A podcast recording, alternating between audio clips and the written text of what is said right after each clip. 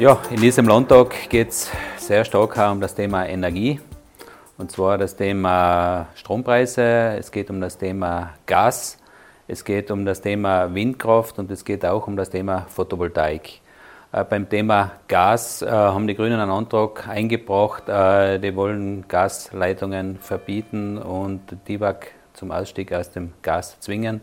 Also wir sind keine Verbotspartei, sondern wir setzen auf einen langfristigen Plan zum Ausstieg aus Öl und Gas, damit auch die Kunden Planungssicherheit haben.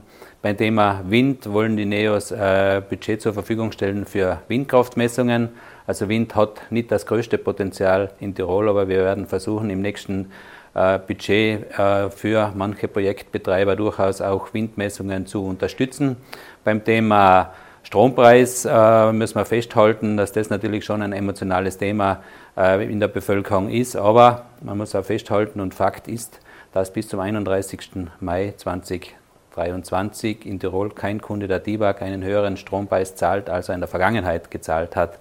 Und äh, es wurde ja auch schon von Landeshauptmann Matle angekündigt, dass dieser angekündigte Strompreiserhöhung nochmals evaluiert wird und mit dem klaren Ziel und der Botschaft, dass in Tirol nach wie vor äh, die DIVAG der günstigste Landesenergieversorger für die Tirolerinnen und Tiroler ist. Und dann haben wir noch das Thema Photovoltaik, ist natürlich momentan sehr attraktiv und es gibt sehr viele Menschen, die Projekte einreichen.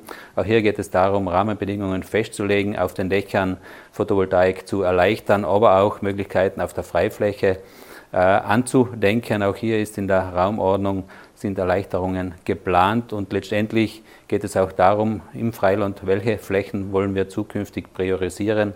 Und da werden wir heute im Landtag der Regierung einen klaren Auftrag erteilen, wie dies in Zukunft auszusehen hat. In diesem Sinne, glaube ich, sind wir energietechnisch gut aufgestellt und können zukünftig äh, diese Ziele, die wir uns gesetzt haben, auch erreichen.